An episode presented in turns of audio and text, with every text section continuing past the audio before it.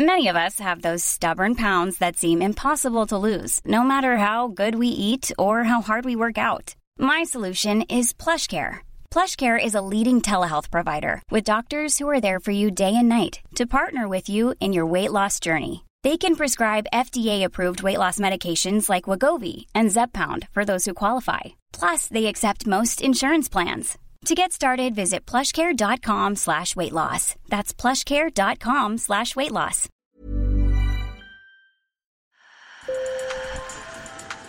Bonjour. Hello. Hola. Marhaba bikoum. Sur le fil. Le podcast d'actu de l'AFP. Des nouvelles choisies pour vous sur notre fil info. Reconquérir la Lune, c'est l'ambition du programme Artemis un demi-siècle après l'émission Apollo. Annulé à deux reprises, le décollage de la fusée orange et blanche de la NASA n'aura pas lieu avant le 19 septembre au plus tôt. Bill Nelson, le patron de l'agence spatiale américaine, a prévenu que la fusée pourrait décoller quand tout sera prêt, pas avant.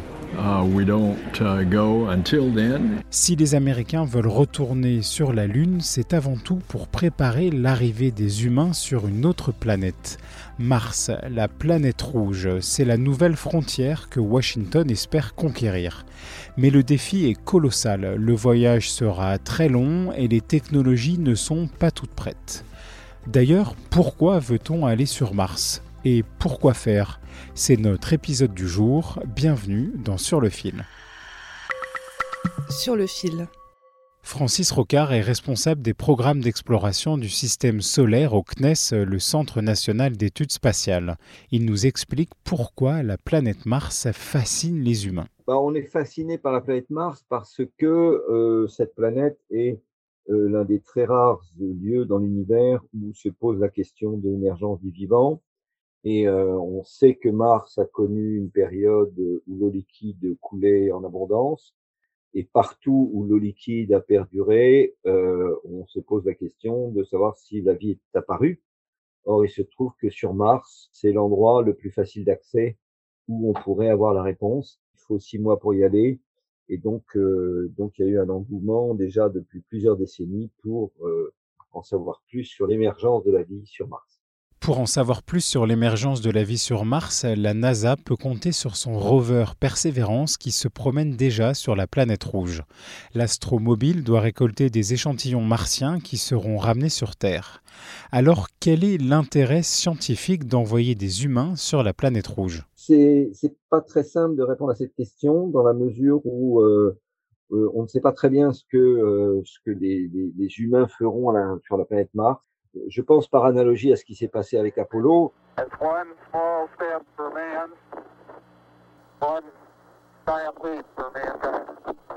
Apollo a été une décision éminemment politique prise par Kennedy. Euh, le travail le plus le plus utile qu'ont fait les astronautes, ça a été de se remplir les poches de cailloux de rapporter les échantillons lunaires. On en a 380 kilos euh, qui ont été rapportés. Et ces échantillons ont permis de totalement révolutionner nos connaissances de la Lune et notamment de déterminer son, son origine.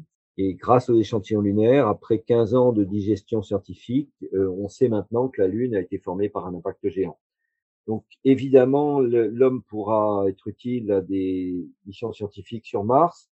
Peut-être une idée, mais elle est très personnelle, euh, ça serait de, de pouvoir euh, faire fonctionner un, un, système de forage profond, euh, puisque on, on, sait que sur Mars, il y a peut-être de l'eau liquide en grande profondeur. Et là, la présence des hommes pourrait être utile pour faire ce type de forage et essayer de trouver des traces de vie vivantes, cette fois en profondeur sur Mars. Aller sur Mars relève donc avant tout d'un objectif politique les Américains ont un programme de vols habités très ambitieux. Ils y consacrent 10 milliards de dollars par an depuis, depuis Apollo. C'est un héritage d'Apollo. Euh, suite à cela, ils ont fait des, très grands programmes euh, qui ont coûté plus de 100 milliards, euh, je pense d'abord la navette spatiale et puis, en, et puis également la station spatiale internationale. La navette spatiale a été arrêtée, la station spatiale va s'arrêter euh, dans quelques années. Et donc, euh, la question pour les Américains, c'est euh, what next, comme on dit en anglais? Qu'est-ce qu'on fait après? Et il euh, n'y a pas, il a pas 36 destinations possibles pour l'homme.